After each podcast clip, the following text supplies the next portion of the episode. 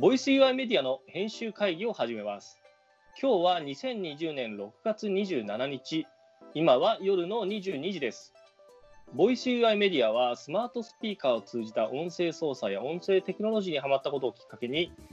音声 AI アシスタント、ボイス UI、ボイステクノロジーに関する情報を集めていこうと考え、株式会社ポップミーティングが2020年に立ち上げて運営をしているメディアとなります。このボイス UI メディア編集会議のポッドキャストでは、この1週間のニュース更新などを通じて、中の人が気づいたことを話し合うという内容となっております。今週は、音声コンテンツってどうやってプロモーションするのについて話し合いをしようと思っております。今話をしている進行役は柳瀬と編集部員の中谷です。こんばんは。はい、よろしくお願いします。はい、はいよろしくお願いします。ね、あの音声コンテンツについてどうやってプロモーションにするのみたいな話をですね、これまあちょっとしたいなというふうに思った理由が、今自分たちがやってるこのポッドキャストもそうですし、うん、あと今ちょっとスキルとか作ってるじゃないですか。作ってんね。そう、これを、まあ、いろんな人に使ってもらうためにはどうしたらいいんだっていうのを、まあ、これも一緒に合わせながら合わせて考える必要ってあると思うんですね。うん。うん、で、そしたら、まあ、作って終わりだったら、まあ、それでいいんですけど、作って使われるのが僕、いやまあ、嬉しいわけじゃないですか。うん。まあ、あとは、自分たちもこのポッドキャストやって聞かれるのが嬉しいわけじゃないですか。うん。ということは、こういったなんか音声コンテンツのプロモーションっていうのも一緒に考えるのが、考えることができたりとか、それって今、特にアレクサのスキルなんていうのは、えっ、と、なんというかですね、アレクサのスキルなんていうのはですね、多分なんか体系化されたプロモーションみたいなのがないと思うんで、まあ、この辺について、まあ、ちょっと話をしたいなっていうふうに思ったので、まあ、このテーマで、というふうにちょっと決めました。今って、あの、今日ね、あの、うちに、あの、はいはい。姪っ子とかが来て、まだ姪っ子はい今、6歳、5歳か、6歳か。うんうんうん。で、あの、うちはアレクサちゃんとか、あの、はい Google アシスタントちゃんがいっぱいあるので、はいはいはいはい。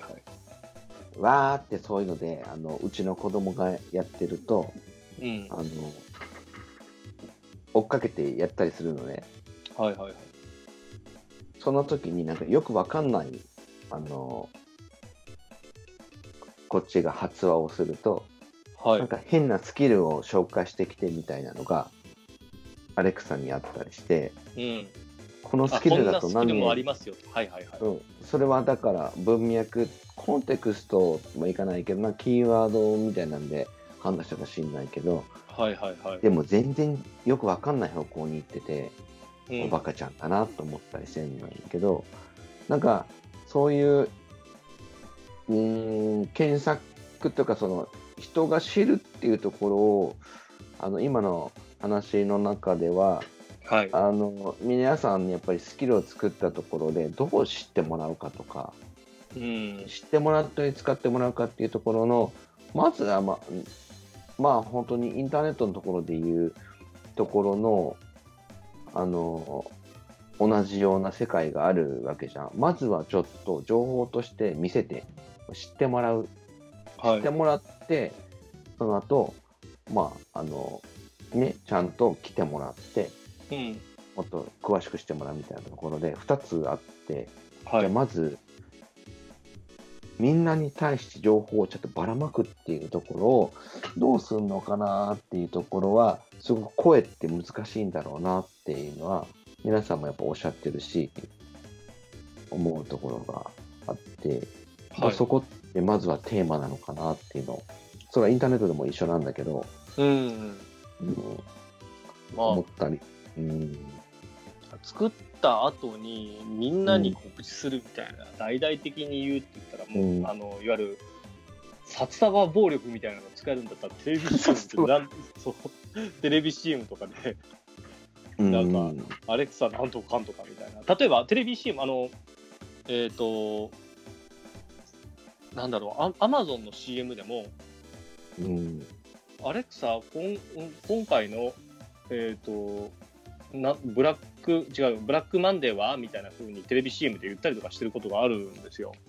うん。もうあれで、あじゃあアレクサにこれ話しかけたらアレクサ教えてくれるんだなみたいなことが分かる。だからまあ言ったらあれって発話する言葉をあの殺話暴力でみんなに言うみたいなのは一個の方法ではあるんですよ。結局、その広告、声の広告枠を札束で買うっていう話そうそうそう。っていうのが、まあ、これはえっといわゆる今までの昔からの方法なんですね。多分うん。でもけうん。それって相当な資本力がないとできないわけじゃないですか。そう。すごくけどさ、インターネットって文字、表現力が文字だのと、検索ですごくこう、なんて、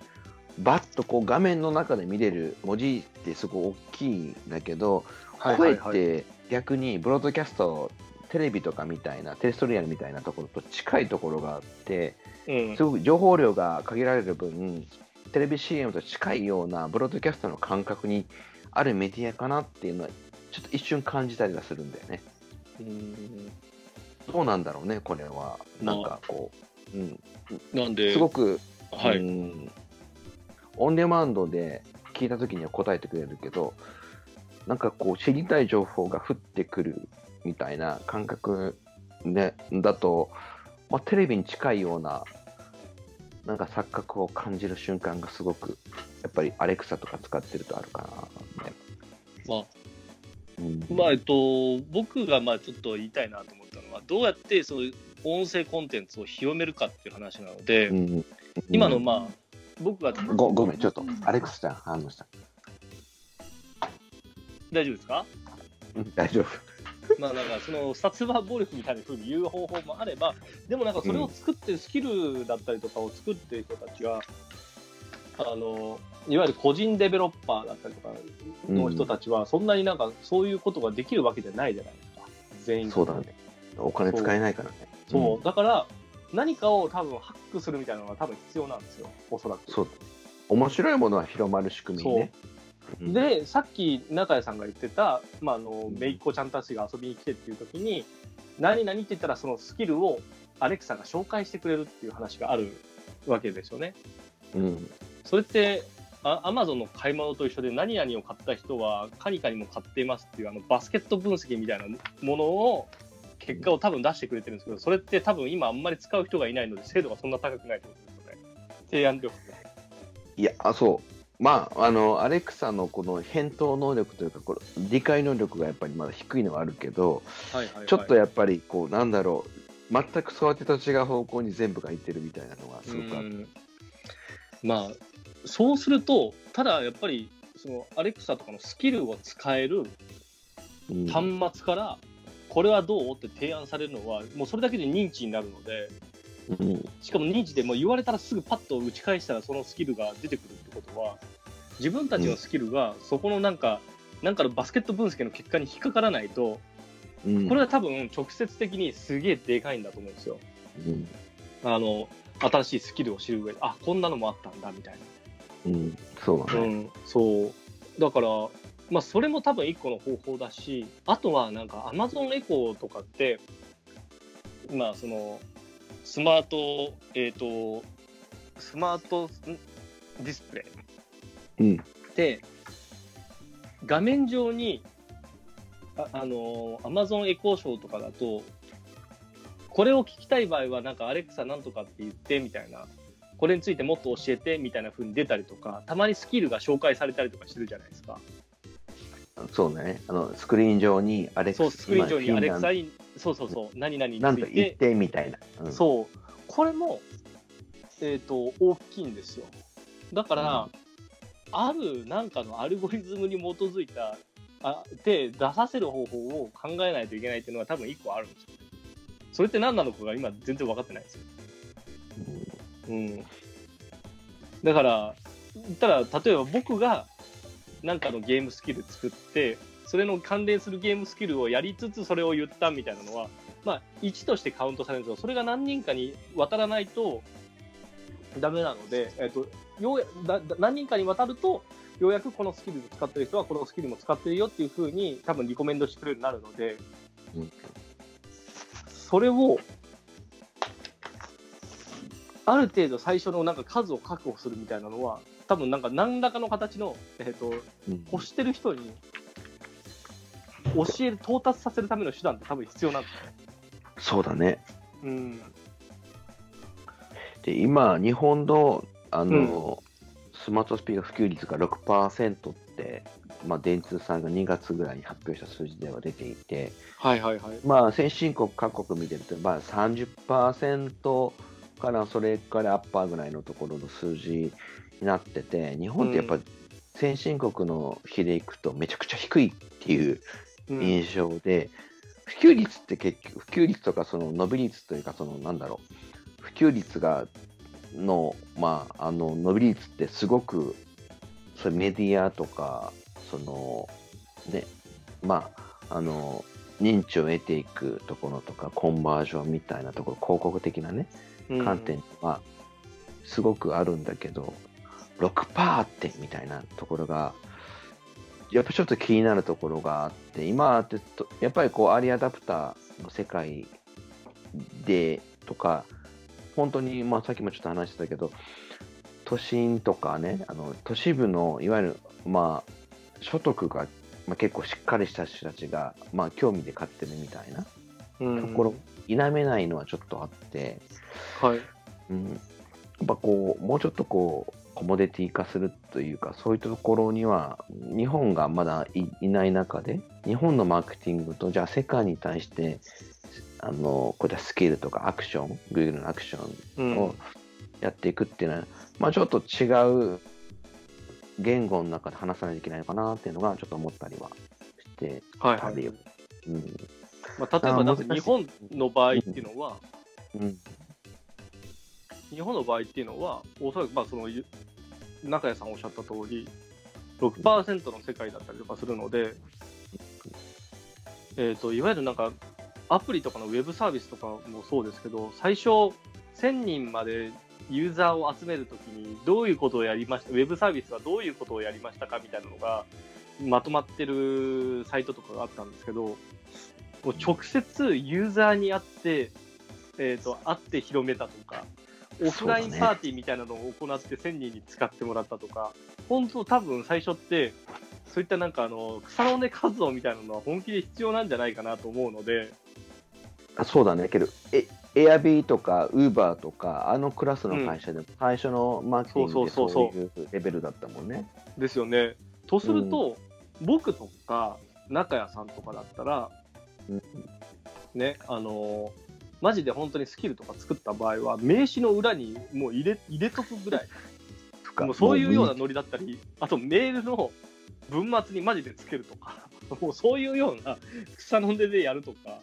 常に、友達、友達全員に使わせるとかね。そうそうそうそうそう、もう本当そういうレベルで多分最初やっていくしかないんだと思うんですよ。いや、まあ本当そうだよね。そういうあの努力必要だよねって思うね。そうそうそう。最初はね。今の時期でもね。ねそれで、なんかもう最初は本当にそういうふうにやるしかないんじゃないかなと思って、あとはそう。あとガチで本当にちゃんとスキル作ったら、興味ありそうな人に届くように、本当にプレスリリースとかで届けるとか、そうだね。もう本当に多分細かい草の根活動をやるしかなくて、そうすると、多分このスキルを使った人はこれも使ってますみたいな風に、うん。アレクサとかで多分上がってくるようになってくるんですよ、多分バスケット分析みたいな結果が。うんすごいその、チャチャンネ今の話の中では、うん。何で情報を知るかっていうチャンネルうん。が大事になってきていて、うんで本来的にはそのやっぱ最終的な理想は声のコミュニケーションの中でちゃんとやっぱりリーチできるっていうみたいなマーケティングがきちっとできてるところはもう多分まだ全然こう新しいこうね概念だし、できてうん。できてないからあるんだけど最終的にどうなんだろう。5年後10年後っていう世界でスマートスピーカーとかあの、うん。アシスタントが普通になってきた時代に、うん。そんなことが起こり得るんだろうか。だって声ってこの限られたこの情報の中で何をどう表現したらいいかっていうとやっぱ国語の人をいくつも並べてはいはい。あの、ね、アドワーズとかうん、まあ、えっと、Google アドみたいな世界観で、キュアドセンスみたいな世界では、なかなかちょっと難しいだろうな。あうん、例えば表現力として。あ、まあ、それはあるのとうん、えっ、と、例えば検索エンジンとかで何か新しいことを知りたいなって僕らがやるときに、うん。今、スマホとかでパッと調べるじゃないですか。うん。そしたら、今、Google のその検索結果のサーチ、あの、SEM のサーチエンジンマーケティングとかの広告が、検索結果のリストにぐわーって上の方に3つぐらい広告っていうのが並ぶじゃないですか、検索結果に、の。うん。うん。で、それって、スクリーンというか、なんか見れるスクリーンがあるので、3つぐらいの広告を見て、僕らは比較することができるんですけど、うん。ボイスで全て検索して、ボイスで結果が返ってくるっていうふうになったときに、比較ができないので、うん。何が言えるかというと、昔、Google の検索結果、あ Google の検索ボタンがあったと思うんですけど、左側に検索、右側に I'm feeling lucky ってやつなかったですか？覚えてます？覚えてないな。そんなそう。検索っていうボタンボボタンを押すと,、えー、と検索結果のページに行くんですけど、I'm feeling lucky っていうのを押したら、その検索結検索結果の一番上のトップページに、検索結果の画面を挟まずいけるってやつがあったんですよ、Google で。I'm feeling lucky。多分、ボイスの、ボイスに関するサーチに関しては、その I'm feeling lucky と同じ結果になると思うんですよ。なぜなら、羅列された言葉を聞いて、あれ2個前言ってたのなんだっけっていうのを多分覚えてなかったりとかするので、うん。もう言ったらもう検索結果の上位にいることがすげえ大事だし、1回目で、一発目のアナウンスで言われないことにはダメなので、それはけど、インターネットの世界でも、はい。まあ、で、ボイス検索1位と、そうですよね。そうだね。まあ、それはもう、あの、なんだろう、不動産も一緒で、うん。駅前は強いし、駅が遠いと弱いしっていうのは、うんまあ、なんか一緒の話みたいな、こう、経済的になんか説理だよね。そうですよね。よただ、文字としてスクリーンで画面に並べられるっていうのがさらにない以上、うん。より音声に関しては、検索結果1位じゃないと、もう意味がないみたいな風になると思うんですよ。比較対、う比較とか多分しないと思うんですよ。うん。ほぼほぼ。しないね。うん。ということは、そこの、いわゆるボイスの、まあ、ボイスのスキルの結果とかで、さっきの言った、まあ、えっ、と、あなたがこんなスキルを使ったので、このスキルもどうですかみたいなふうに言われる、いわゆるなんかバスケット分析の結果みたいなのは、あの、あとはあ関連部、関連検索みたいな。多分最強に重要なんじゃないかと思うね。新しいものを知る上ではね。そう。だから、これってなんかどういうふうにやるのがいいんだろうっていうのが、そこのなんか、それをハックしようとした時ってどういうふうにするのがいいんだろうっていうのは、まあもうむしろもう使ってもらうしかないので、好きなグループにじょどうやって到達させるかっていうのをなんかしっかり考えるっていうことをやるしかないのかなみたいなことは思いつつも、うん。まあ、多分札束暴力っていう方法もありますけど、でもそれって多分正しくなくて、まあ、その方法もありますよ。それだけし認知されたブランドだったらそういうのもあると思いますけど、そうじゃない時っていうのを、そういう本当に中小のディベロッパーみたいなのが広めるときどうしたらいいんだろうなみたいなふうに考えると、もうつけられるものには全部つけるっていうのが、多分一個の方法で、うん。あとは、まあ、ちょっと先週話をしたあのゲームのジンガさんとかあるじゃないですか。うん。ジンガさんなんかは、もう多分ユーズ顧客リストみたいなの持ってたりとか、Facebook とかのものすごいページとか持ってるわけなので、あのうん。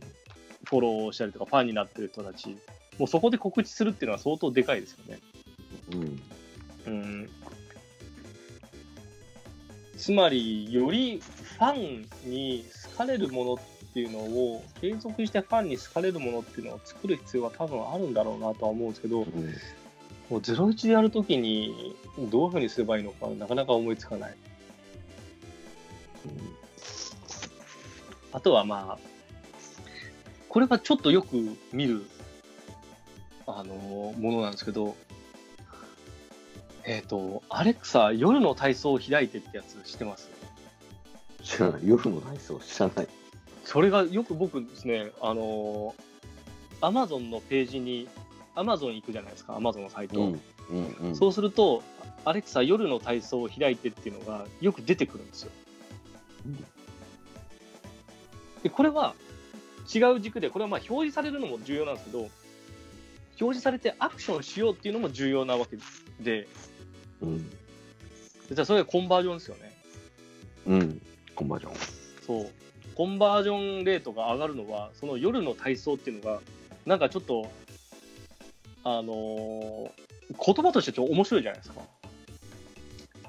夜の体操ってエロいね、ちょっと。そうそうそう。それで、え、え何？夜の体操を、え、アマゾンで言ったら何が返ってくるのって言ったら、夜寝る前の体操を教えてくれるんですけど、そっちかいって。そう。でも、面白いじゃないですか。こういうクスッとするような、もちろんね。もちろんね。そう、んこのウェイクアップワードっていうこれもすごい重要だなと思ったんですよ。コピーライトだね。そう、言ったら、なんかあの、ウェイクアップワードの、そう、なんか、あ斜め上を行ったなみたいなやつとか、これってすげえ重要だなっていうのは思ったところなんです。うん。うんそうそうそう。自分が言ってみたくなる言葉なのかどうかみたいそうだね。な。そう。だから、なんかあのーまあ、その点、いや、ちょっと僕がね、あのー今作ってるスキルがあるっていう話を前ちょっとしてたと思うんですけど、中谷さんに。そうだね。えっ、とあれね。そう、あのー居酒屋のやつですね。うん。うん。まさに、えっ、と、これは商標権が許してくれたらそっち使いたいけど、あの、使いたいワードがあるけど、それって許してくれるのかどうかよくわからないですあ、聞いてみるよ。仕事してんだよ、実は。あ、本当ですか？あそこ。そう、だから、まあ、よりそこに近づけてやるのかどうかみたいなことを考えれば、ちょっと言いたくなるような言葉じゃないですか。何それってなるじゃないですか。うん。だから多分何それって突っ込みどころがあるようなものを多分、えっとウェイクアップワードに持ってくるとこれってなんかまあ表示された時のコンバージョンレートがめちゃ上がるので、うん例えば名刺でもらった時にあのアレクサお持ちの方は何とかって言ってみてくださいっていうふうに書いた時にこれ何って書かれてるようなやつがあったらこれ確実に一回やってみようと思うじゃないですかうん。だからウェイクアップキーワードもこれも多分誰かと被らないなんかなんかそそるっていうのが多分重要なんでここってもうキャッチコピーの世界なのかなみたいな。そんな気はします。そうだね。なんかテレビの、あの、テレ、インターネットの時代になって、こううん。情報の洪水の中から、はいはいはい、技術的に選ぶとかいろんなこと出てきたけど、うん、ちょっと、その、なんだろう、高度な世界っていうのは、人物のプロファイリングっていうのはできてくる前提で、うん。その情報をなんかレコメン出すというよりは、かいうん。いわゆるこう人ってやっぱ会話ベースと昔ってさそういう情報ってさ、友達とかと話しててなんかうまいさとんかつやないのみたいな話をして、ここうまいなみたいなはいはいはいはい。話をしてたりとか、はい。やっぱそういう会話の中でなんかこうレコメンデーションが行われていたっていうはい。そのとか今でもさなんかこうあの友達にさ聞いたりするのさ、まあ密集な話ばっかなんだけどなんかこう、なんかちょっとあんま知らないジャンルのとか、また、うんはいはいはい。うなぎ屋とかさ、なんかうまいとこ知りないみたいな話とかさ、はいはいはい。やっぱきまあ友達の社長に聞いたりするわけよ。するとさ、結構なんかかい答え返ってくると、あちょっと行ってみようみたいな、うん。レレティさんの,、ま、もあのマーケティングそういう話なんだけど、はいはいはいそういう、やっぱこう、インターネットで洪水の中で、なんか、ね、今、まあ、今まで絶対評価というか、他人が評価したものを星で見るみたいなところが、うん。ずーっとここ15年ぐらいあって、食べログさん、ね、はいはい。星評価みたいな、あったけど、まあ、そこそこそういうお店行ってみると、好き嫌いもあるし、うんあこの人がこの人がいいっていうところは OK だなっていうのは別に星が3つでもうんよくて、ああ、はい。みたいなところをやっぱりこう大人になると見えてくるんで、なんかこまあそれはの3点、このはいはい8とかっていうのって、なんかちょっと雰囲気流されてるなみたいな皆さんいるなっていうのはもうすごく見えてきて、うん。こういうなんかこうみんなの評価みたいなのは当てにならないなっていうのが正直思ってきたりする、あのところに今なってくるとまあ,、あうん。のその情報量がない中でどういうふうにマーケティングするかっていうところは声のマーケティングになってくると非常に重要になってきてるんだろうな。逆にねマーケティングとして質を問われてるところにまだ戻ってきてるんだろうなって見せはいはい。はいて。まあ、さっきのちょっとレッティとかの話をからちょっと膨らませると、そのいわゆるスキルとかのプロモーションって考えたときにですよ。うん。今なんか、その、えっ、と、iPhone のアプリとかも、もともとその、どうやって探していいのか分かんなかったんで、iPhone のアプリを紹介するメディアみたいなのが、その、アップバンクさんとかね、あったねあったね。出てきたね。うん。そう、あとはなんかあの、アプリブとか、うん。そういうようなところが、あの、アプリ紹介メディアみたいなのがいっぱいできて、それで、あ、誰かがレビューしてたりとか、いわゆる使用レポートみたいなのを上げてたりとかしてるのを見て、あ、このアプリってすごいんだな、みたいな。それでなんかインストールするっていうような流れだったと思うんですよ。うんなので、同じように今って多分、あの、スキルを、スキルのレビューメディアみたいなのないので、一個そういうのを誰かが作って、まあ僕らでもいいんですけど、ひたすらに24時間じゃないや、えっと、もう365日そういうことをやってるようなメディアっていうのは、まあ一個、なんか、一個なんかあの、その突破の方法にはなるのかなとは思ったりはするんですよね。まあそこにちゃんとファンがつけばなんですよね、読者さんとかが。そうやっぱそうすごくあのアップルにしてもそうだアプリにはいはい。時に思ったのはうん。結局社会主義じゃんインターネットで結局そのいわゆる無政府主義というか国も関係ないし情報を流せば通るって世界で、ただアップルさんのいわゆるこう、アップル帝国って社会主義社会主義というかまあねあのお絶対王政 みたいな、なんていうのかな、よくわかるでしょ、言って言ってる意味。あの、やっぱりこう、ルールがさ、すべて、なんかなんだろう、民主的に決まるんじゃなくて、あの、はいはい。王様がこれって言ったら、もう、見え習いみたいな世界でしかない世界で、今回の、あの、ね、あの、なんだっけ、えっ、と、IDFA かな？あの、はいはいはい。うん、あの iOS の今ねあのあ新しい iOS 出たけど、アドバタイジングアイデンティファーですよね。そうそうそうそうそう、は結局広告やってる人たちに対しては本当もうなんかし死刑宣告みたいな、あの辺のね。だから、まあ、その話はですね、もともとがその、フィン、もう今も今後はフィンガープリンティングじゃないと無理みたいな話のそう。ことですよね。でもそれって今、あのー言ったらまあそこで決まっちゃうって話で、うん、まあ、まあっていうぐらい、なんかアップルの場合はってことを言いたいってことですか？あれは激震だったし結局うんそういうところでない中で、結局あの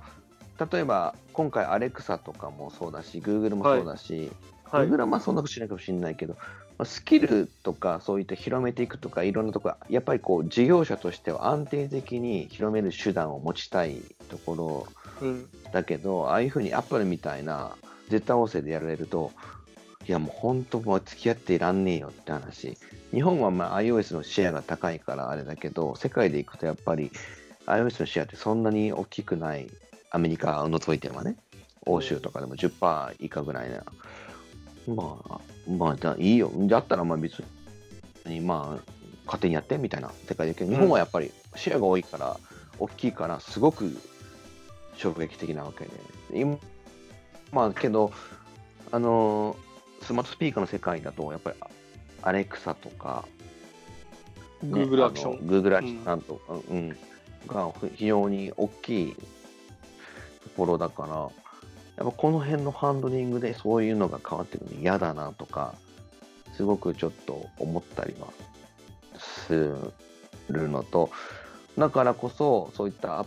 あの昔のそういった、まあ、ウェブメディアとして公平にそういうところがみんなが知れるところでインターネットで簡単にウェブブラウザ調べてっていうところはすごくあるんだろうなって思って。あレビューメディアってことですかそうそうそう。そうそう。うん。そう、うん。だからこそ、だから彼らもね、あの、のみ、アアップのそうアアプリケーションのそういった、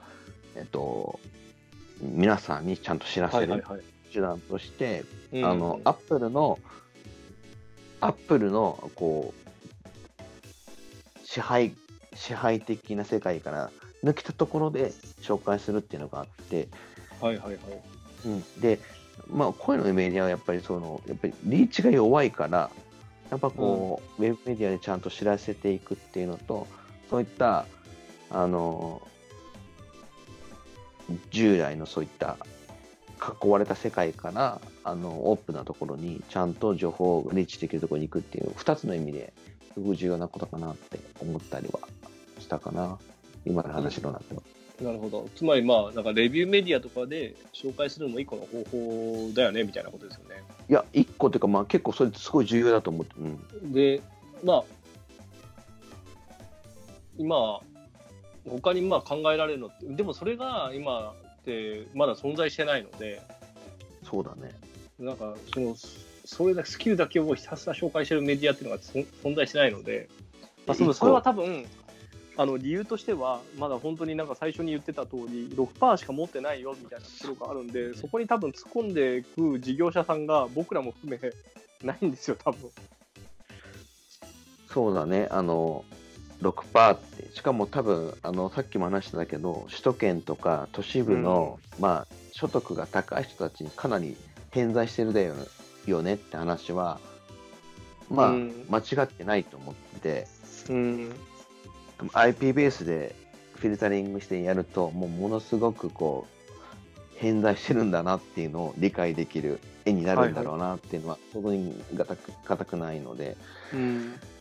うん、だからやっぱりこうね、諸外国の先進国見てると35%とか普通に30%ぐらいで、ね、この前もあはいはいはい調査したけど、ゴロゴロあって、うん。日本、本当なんか、そういう新しいテクノロジーに対して本当保守的だよね。もっと、もっとなんか使ってみていいじゃんって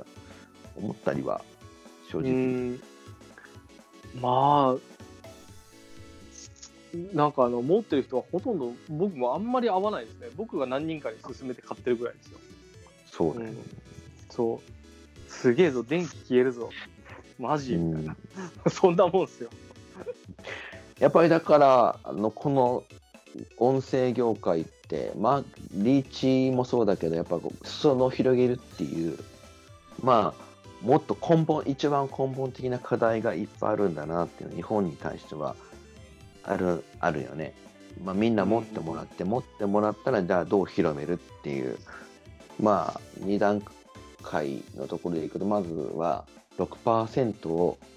2桁にしようみたいな。なんかそういう世界がまずあるのかな。うん、もうそれはなんか昔の YahooBB みたいに、モデム配りまくるみたいなことをしないとダメなんじゃないですか？結局操作？操作なのに。でも本当にでもそんな感じな気がして、これどうしても欲しいなみたいな、今のアレクサとかを欲しいなっていうふうに思うのって、どういう時なんだろうっていうのとこから考えなくていいといけなくて、だから多分みんなで遊ぶ、僕はなんかその音声の特にスキルで伸びるっていうふうに思ったのは、みんなで使うパーティーゲームとかのいわゆるオーガナイザーみたいな、えーと、えっとゲームマスターみたいな風になるようなものだったら、これ便利だよねと思ったりするんですよね。例えば全部受け身でまあそうそうそう、こいつが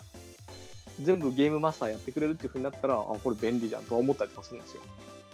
うん全部だからこっちの言ったオーダーを受けてくれてハンドリングしてくれるみたいな、ね。そうそうそうそう、そういうんだったら、なんか買ってもいいのかなみたいな。まあ、これはゲームっていう観点からですよ。でもそれ以外のところだとしても、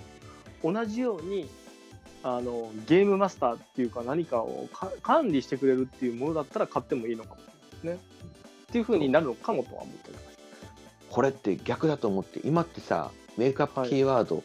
発さないと動かないじゃん。はい。たださ、音が発生してるとか、人が動いてるっていうと、センシングをして、うんお帰りなさいとか、逆に、あの、映画で見ててもそうなんだけど、逆なんだろうなと思ったの。はいはいはい。あの、これは、だから、今はさ、全く無反応をね、こっちからやらないとっていう、こう、すごくどっちかと受け身なアレクサちゃんがいるじゃん。はい。じゃなくて、映画とかもそうだし、人間の理想って帰ってきたら、お帰りなさいって、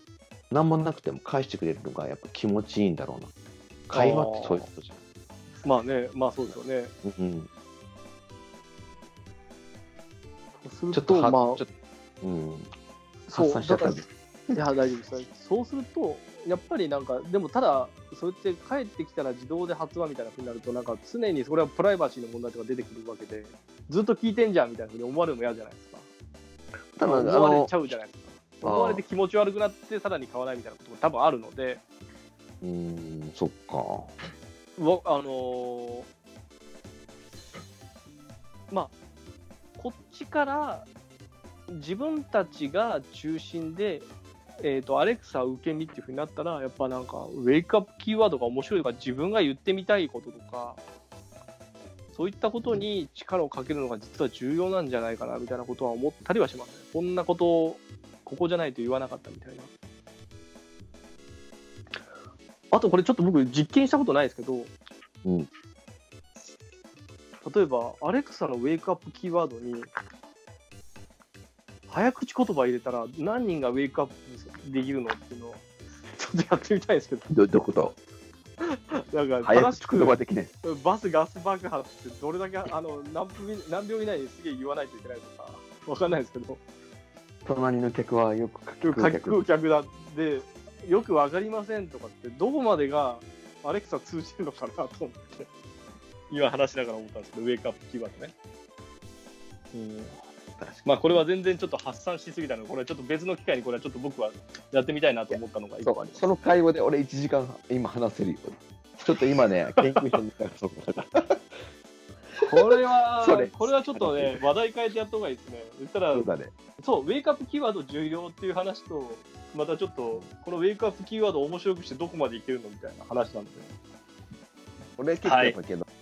うん。逆だなと思って、ごめん、だいぶ発散したけど、そろそろ、そうですね、し締めていきましょうか。締めていきましょうか。で、はいえっ、と、多分マジで、なんか認知させてもらうために、多分本当に、いわゆる音声コンテンツをどう広げるかっていうふうに考えると、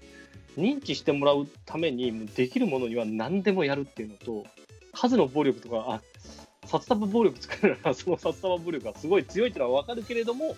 それは難しいのであれば、もう本当に露出できるところは全部露出しちゃって、やりましょうみたいなのと、